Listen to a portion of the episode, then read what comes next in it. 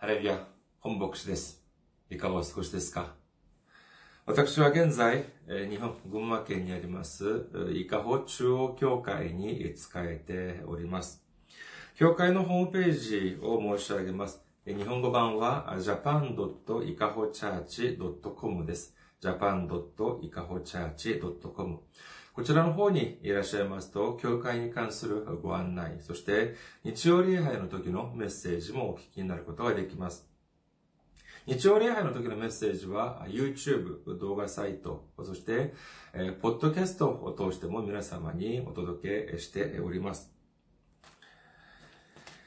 そして、教会のメールアドレスです。いかほチャーチアットマーク gmail.com です。いかほチャーチアットマーク gmail.com こちらの方に送ってくださいますと、私がいつでも直接受け取ることができます。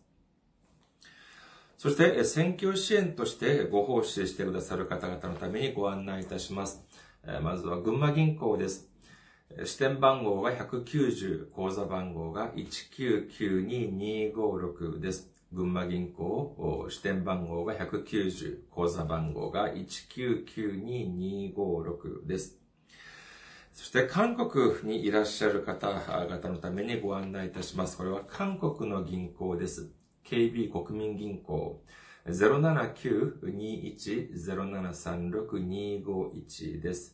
079-21-0736-251です。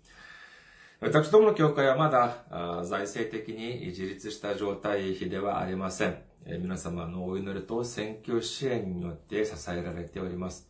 皆様のお祈り、そしてご奉仕、お待ちしております。先週も選挙支援としてご奉仕してくださった方がいらっしゃいました。韓国のジョン・フンジンさんが選挙支援としてご奉仕してくださいました。ありがとうございます。本当に大きな励みになります。神様の驚くべき祝福と溢れんばかりの恵みが共におられますようにお祈りいたします。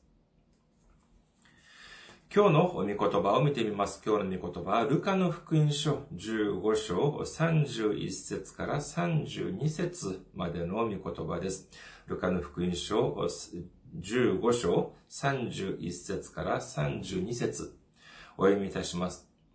彼は、父は彼に言った。来よ、お前はいつも私と一緒にいる。私のものは全部お前のものだ。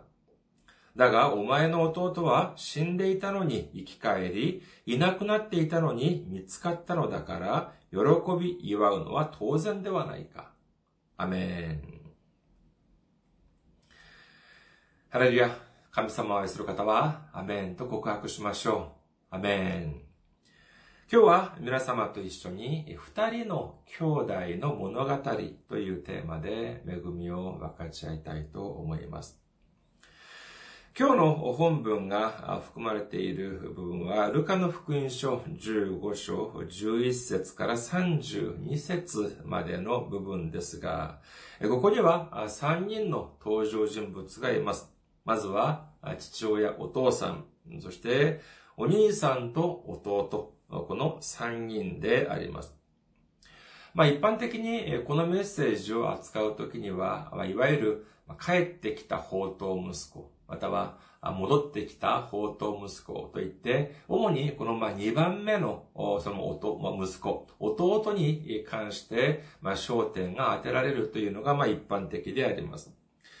しかし、この部分を、記述の分量を見てみますと、その、今申し上げた弟に関する記述と、そしてお兄さんに関する記述を比較してみると、これは大体まあ6対4くらいになるというふうに言えます。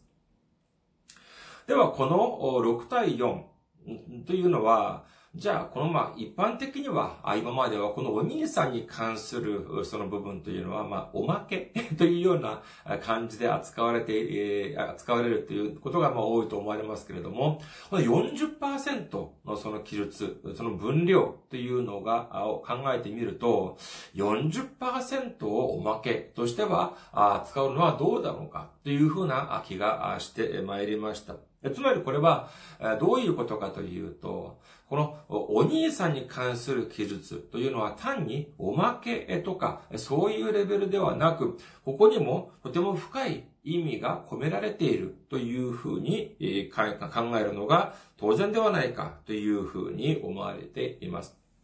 ですから今日は、あ少しこのお兄さんに関する部分に、まあ、焦点を当てて少し深く掘り下げてみようと思います。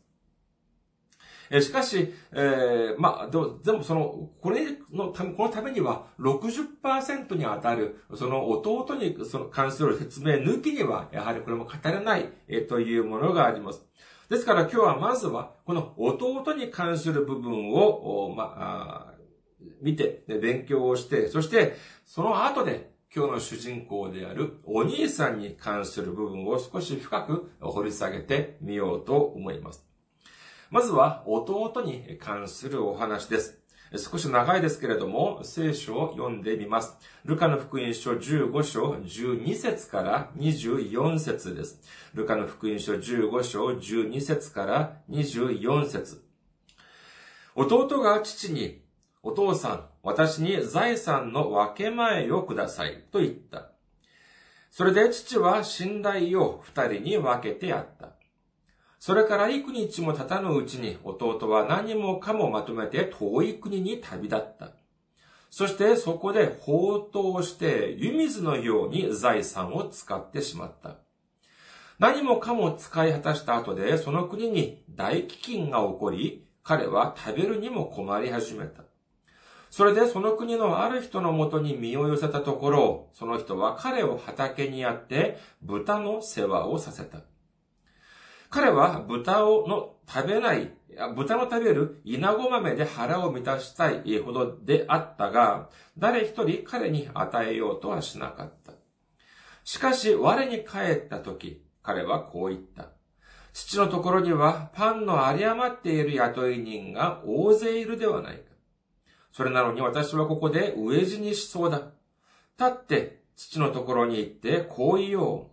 お父さん、私は天に対して罪を犯し、またあなたの前に罪を犯しました。もう私はあなたの子と呼ばれる資格はありません。雇い人の一人と、一人にしてください。こうして彼は立ち上がって自分の父のもとに行った。ところが、まだ家までは遠かったのに、父親は彼を見つけ、かわいそうに思い、走り寄って彼を抱き、口づけした。息子は言った。お父さん、私は天に対して罪を犯し、またあなたの前に罪を犯しました。もう私はあなたの子と呼ばれる資格はありません。ところが父親はしもべたちに言った。急いで一番良い着物を持ってきてあの子に着せなさい。それから手に指輪をはめさせ、足に靴を履かせなさい。そして肥えた子牛を引いてきてほふりなさい。食べて祝おうではないか。この息子は死んでいたのが生き返り、いなくなっていたのが見つかったのだから。そして彼らは祝宴を始めた。アメン。まあ、この記述を見てみると、まあ、私たちが一般的に親から財産を受け取るときっていうのは、これはいつかというとですね、一般的には、まあ、その親が亡くなって、ご両親が亡くなって、まあ、遺産を相続するときに、だというふうに言えます。もちろん、えー、生きて、まだご存命の時でも、えー、まあ、その、少し、あの、お金を、まあ、くださいとか、そういうふうに、まあ、言うことは、頼むことはできるでしょうが、それは、この、今、この、弟は、単に、いくらを支援してくださいというのではありません。自分の分け前を与えてくれというふうに言っているのであります。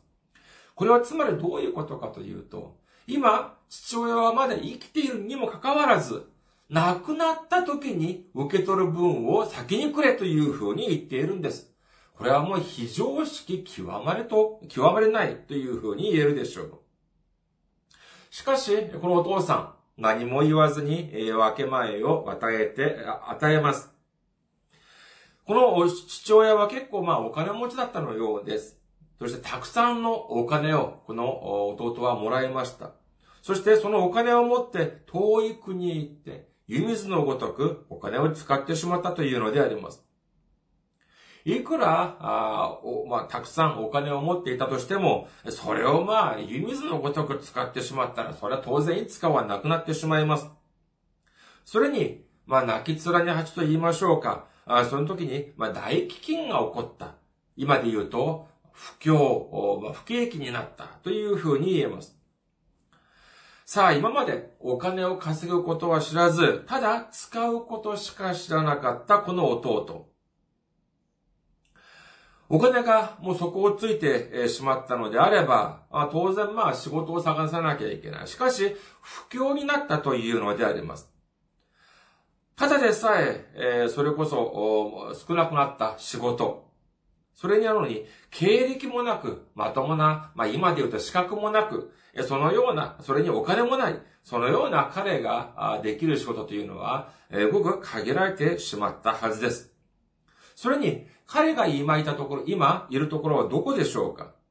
遠い国というふうに言われていますが、15節を見てみると、豚を飼ったというふうに書かれています。この立法、イスラエルの民はこの立法によって当時は、当時の人々は豚肉を食べることはありませんでした。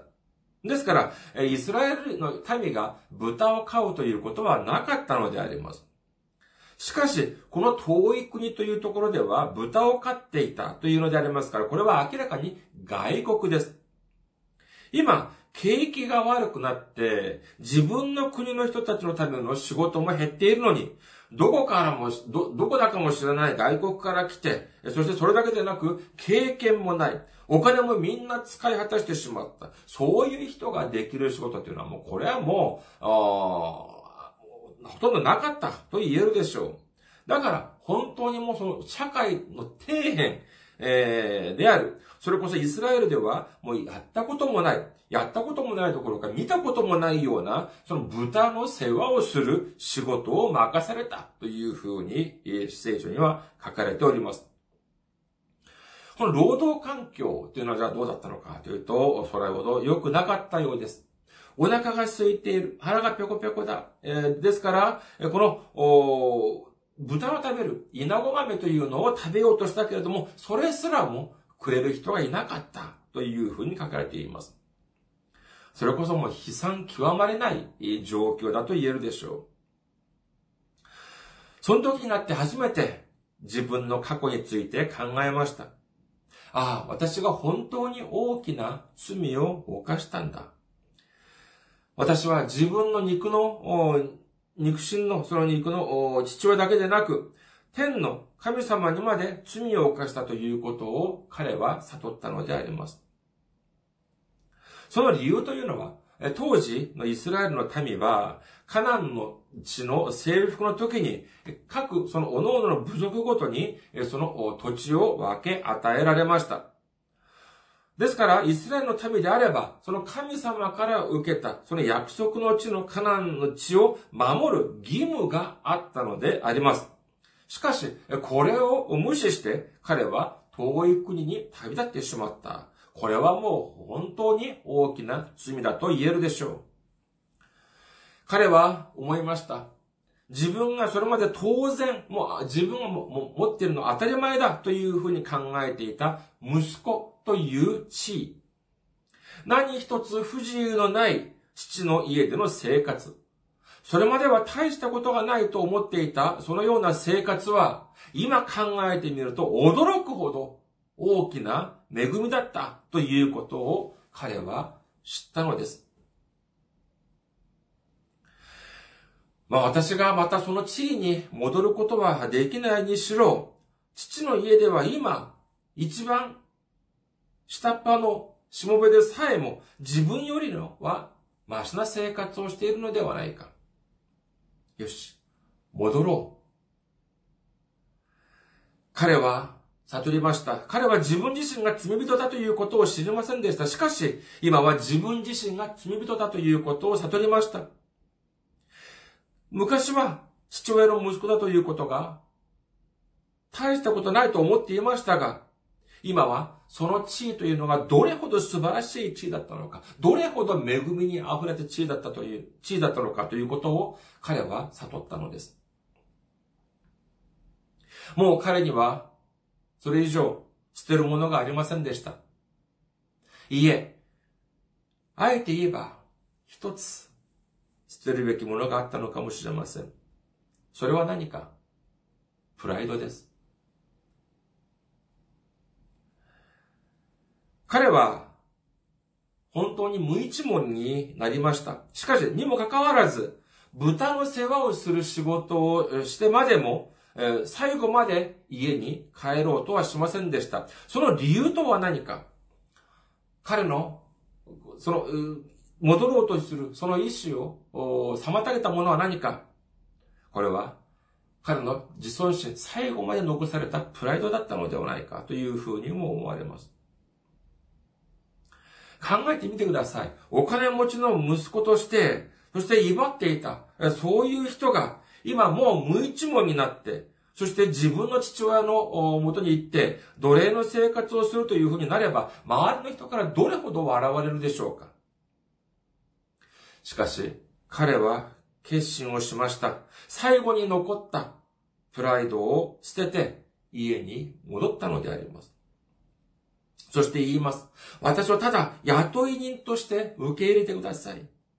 これは、まあ、どういう意味かというと、しもべとして受け入れるというのであれば、まあ、それこそまあ、それある程度生活は安定するかもしれません。しかし、雇い人として受け入れてくれっていうのは、これはしもべとしてのアルバイト。まあ、いわゆる、まあ、非正規の、まあ、しもべというふうに言えると思います。まあ、それでもいいから、本当にそれでもいいから私を受け入れてくださいというふうに言ったのであります。誰に言ったのでしょうか？そうです。自分の父親に言ったんです。するとそのお父さんは何ていうふうに言っておっしゃいましたか？そうか。まあ、昔、あなたが私の息子だったというよしみで、普通なら1年契約だけども特別に3年契約ぐらいにはしてやろう。このように言ったんでしょうか20節を見てみます。ルカの福音書15章20節こうして彼は立ち上がって自分の父のもとに行った。ところが、まだ家までは遠かったのに、父親は彼を見つけ、かわいそうに思い、走り寄って彼を抱き、口づけしたというふうに書かれています。これを見ると、まだ距離があったにもかかわらず、父が彼を見たというのは、彼を、まあ、認識したということでしょう。これはどういうことを意味するのでありましょうか単に偶然、父親が、あちょっと家の前に出てきた時に、息子を見て、そして走って走り寄ったということなのでしょうかまあ、も、人なり、物なりが近くにいるときは、それはまあ意識しなくても見分けがつきます。何があるのか、誰があるのか、それは意識しなくても自然にわかります。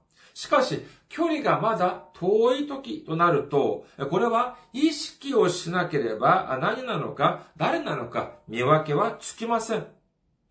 しかし、まだその息子が遠かった、遠かったのに遠いところにいたにもかかわらず、父親が息子だと見分けがることができたというのは、これはお父さんがこの息子に対して一時も忘れず待ち焦がれたというのを意味するのであります。朝も昼も夕も夜も父親が、まだ生きているにもかかわらず、自分の分け前をくれというふうに言ったその親息、その親不幸の者、その息子を、そして遠い国へ行ってしまったその親、その親不幸者のその息子を、父親は覚えていました。そしておそらく父親は誰よりもこの弟についてよく知っていたはずです。あいつは技量も良くない。まともにお金を稼ぐことも知らない。いくらたくさんお金を持っていたとしても、すぐになくな、なくしてしまい、今ぐらい、今、今、今だったら、あそろそろ無一文になったはずなのに、生きているのか死んだのか、どこにいるのかもわからない。どこでどれほど苦労しているんだろうか。そろそろ戻ってきてもいい頃なのに、どうしてまだ戻ってこないのか。このようにずっと息子の心配をしていたはずです。戻ってきたこの息子の姿はどうだったでしょうか ?22 節を見てみます。ルカの福音書15章22節ところが父親はしもべたちに言った。急いで一番良い着物を持ってきて、この子に着せなさい。それから手に指輪をはめさせ、足に靴を履かせなさい。まあ、無一文になった彼がいい服を着ていなかったというのは、まあ、それはまあ、ある程度推測はできます。しかし、この人の、この弟の息子の姿というのは、これはそれを、そのレベルではありませんでした。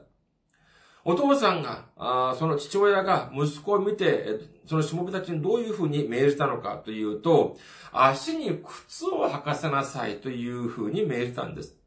つまり、この2番目の、その、その弟は、この人は、遠い国から、父親の家まで戻ってくるときに、靴さえも履いていなかったということなのであります。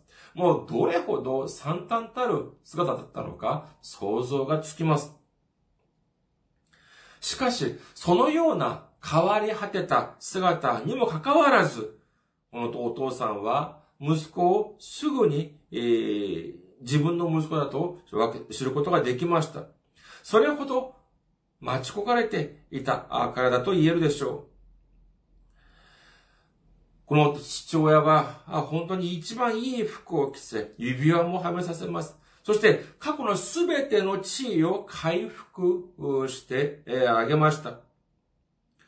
それだけでだけでなく、大きな祝宴、宴も催しました。それこそこの宴は、喜びで溢れる、喜びに溢れる宴であったはずです。過去のすべての悲しみが消え去り、驚くべき恵みに満ち溢れた祝宴だったはずです。さあ、ここまでで、ここまででこの話はハッピーエンドとして終わる、終わることができます。もうこれでも十分でしょう。しかし、ここが終わりではありませんでした。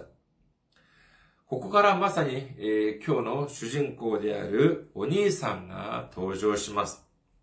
ルカの福音書15章25節から32節までお読みいたします。ルカの福音書15章25節から32節ところで、兄息子は畑にいたが、帰ってきて家に近づくと音楽や踊りの声、音が聞こえてきた。それで、しもべの一人を呼んで、これ、これは一体何事かと尋ねると、しもべは言った。弟さんがお帰りになったのです。無事な姿をお迎えしたというので、お父さんが肥えた子牛をほふらせなさったのです。すると兄は怒って家に入ろうともしなかった。それで父が出てきていろいろなだめてみた。しかし兄は父にこう言った。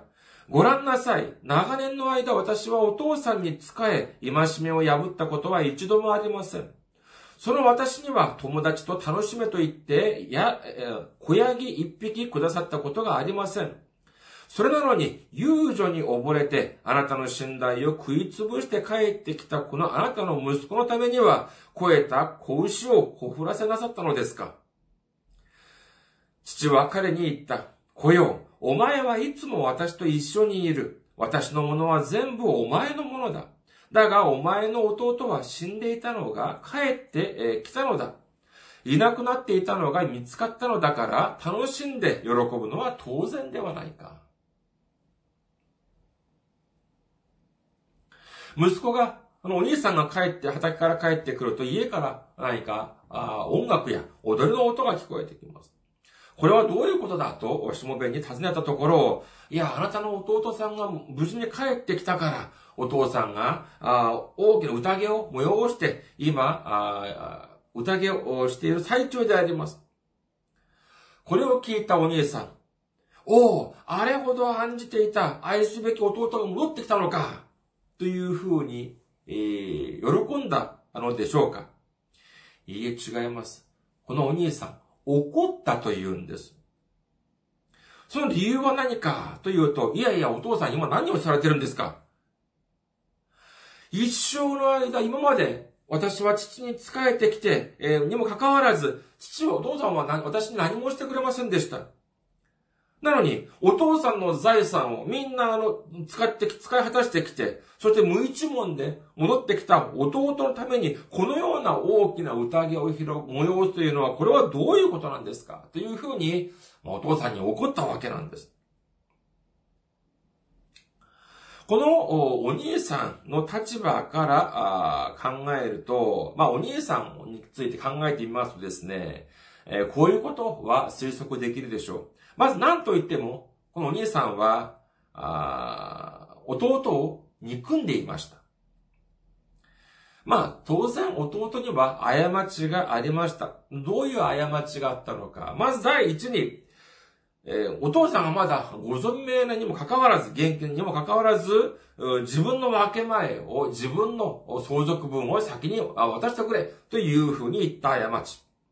二番目は、神様から、あその、与えられた、その地を、カナンの地を捨てて、違法の地に行ってしまった過ち。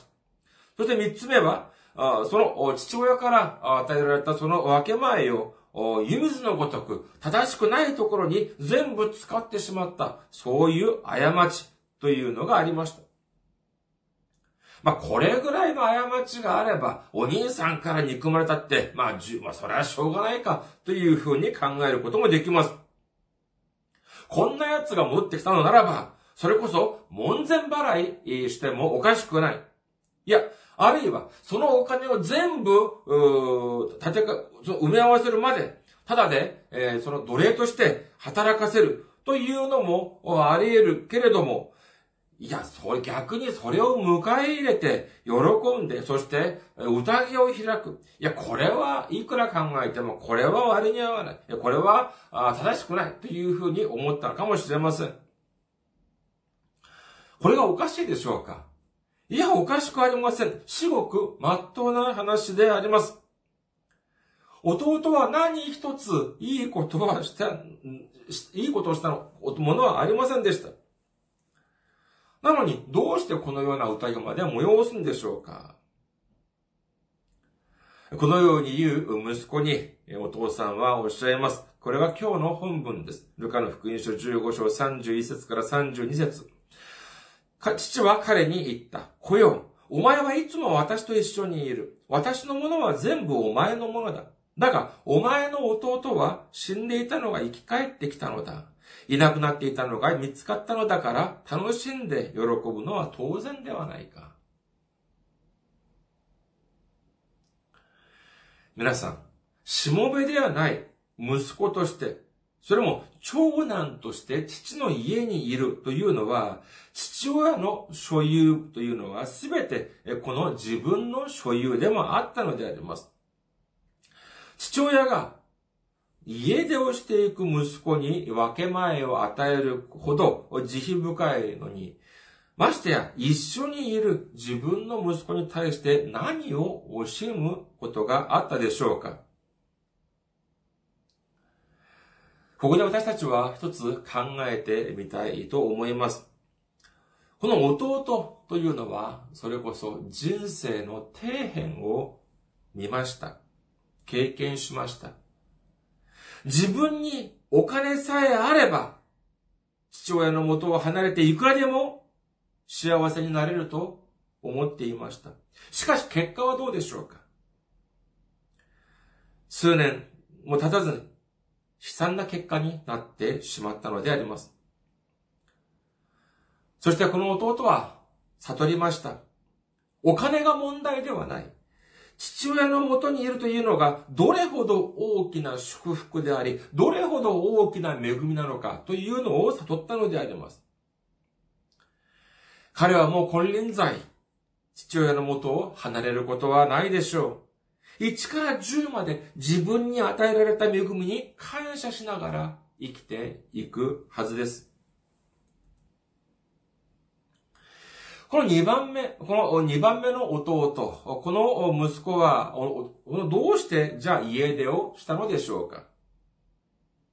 まあ、当然、不満があったからでしょう。しかし、この弟は、過去に自分が持っていた不満がどれほど誤っていたのか、それをもう本当に、ひしひしと彼は悟ったはずです。もう、これから彼はそのような誤った不満を抱くことはないはずです。一方で、このお兄さんはどうでしょうか？家出をする、この弟を見ている、見た、このお兄さんの心境はいかほどだったのでしょうか？あいつは本当に悪い奴だ。俺だって不満はあるさ。俺だって、俺だってね、出て行きたいよ。出て行けるものなら出て、出て行きたい。そういうふうに思ったかもしれません。上目だけを見れば、父親の元を離れなかった、そのお兄さんの方が、弟よりは正しいと、そういうふうに見えるかもしれません。しかし本当でしょうか？あるいは、このお兄さんは、家出をする前の弟の姿、その時弟が抱いていた誤ったその不満をお兄さんは依然として持っていたかもしれません。皆さん、もしも自分の弟が遠い国へ行って長い間何の知らせもなかったとしたのならば、どうするのが道理でしょうか？お金のがたくさんある、お金持ちの、その家だったのであれば、しもべもたくさんいたはずです。だったのならば、自分の弟が家を出て、そして何年も戻ってこないと、そういうのであれば、まあ、しもべ何人かに、その家つけてですね、自分のその弟を、の消息を調べさせる、そういうこともできたはずです。そして、弟が無事に戻ってきて、お父さんが、その、自分のその子牛を一匹を、一匹で料理をしたというのであれば、お父さん、今この弟の姿を見てください。何年もまともに食べ、食べられなかったから、こんなに汗こきてしまいました。子牛一頭じゃ無理でしょう。足りないでしょう。私が、もう二頭持ってきて料理をさせます。ご馳走させます。これくらいには、これくらいは、して、え、これくらいして、え、これ、ま、これくらいが、まあ、できれば、それこそ、愛らしい、素晴らしいお兄さんの姿だと言えると思います。愛情あふれるお兄さんだと言えるでしょう。しかし、お兄さんは知りませんでした。何を知らなかったのか。そうです。感謝を知らなかったのです。今まで生きてきた私たちの人生を振り返ってみましょうか。そして今の自分の状況を一度考えてみてください。神様がいなくても、イエス様がいなくても、お金さえあれば、世俗的な力さえあれば、幸せになれると思ったのに、そうすることができず、世の中で挫折し、絶望しましたか？そして全てをなくして、イエス様に戻ってきた、イエス様のところに戻ってきたら、過去の自分が犯した過ちを悟ることができましたか？イエス様を信じることが煩わしい、めんどくさいというふうに思っていたのに、今はイエス様を信じることが恵みとして受け入れられますか？もしそうだとしたら皆様は帰ってきた2番目の息子、帰ってきた弟です。そのような皆様に申し上げます。本当にお疲れ様でした。本当に大変だったでしょう。しかし、おめでとうございます。あなたは本当の主の愛を悟ることができました。本当の感謝を悟ることができました。私が、いや、もう主に感謝とか捧げること必要ないよ、というふうにいくら私が申し上げても、あなたは主に感謝と、感謝を捧げるでしょうけれども、残された人生、主がくださる喜びと感謝の中で主を賛美しながら生きていけることを、主の皆においてお祈りいたします。一方で、自分の境遇、あまり幸せのように感じられません、感じられませんか？周りを見てみても、神様に感謝を捧げるようなことは何一つないように思われますか？神様がなくても、お金さえあれば、この世の中の力さえあれば、いくらでも幸せに生きていけるという風な気がしますか？罪を犯して戻ってきた人や、大変な思いをしている人を見てみると、理解ができず、愛しくも思わ、愛しくとか、哀れみも感じませんか？気をつけてください。あなたはいくらでもこれから2番目の弟に、2番目の息子になるかもしれません。この弟が犯した過ちと同じ、いや、それよりももっと大きな過ちを犯すかもしれません。だから気をつけなければなりません。緊張していなければなりません。気を引き締めていなければなりません。そして、手遅れになる前に、この弟が悟った感謝を悟ることになることを望みます。恵みを悟ることに、悟るようになることを望みます。目には見えなくとも、耳には聞こえなくても、手で触れることができなくても、イエス様がいつも私と共におられるという喜びに満たされるというふう、満たされるように、主の皆によって、えー、お祈りいたします。私たち、すべては、主がくださる愛、主が共におられるという喜びを持って、感謝を持って主に仕え、そして愛する心を持って、隣人に使えることによって、主がくださる溢れんばかりの驚くべき祝福を受けることができる皆様であらんことをお祈りいたします。ありがとうございます。また来週お会いしましょう。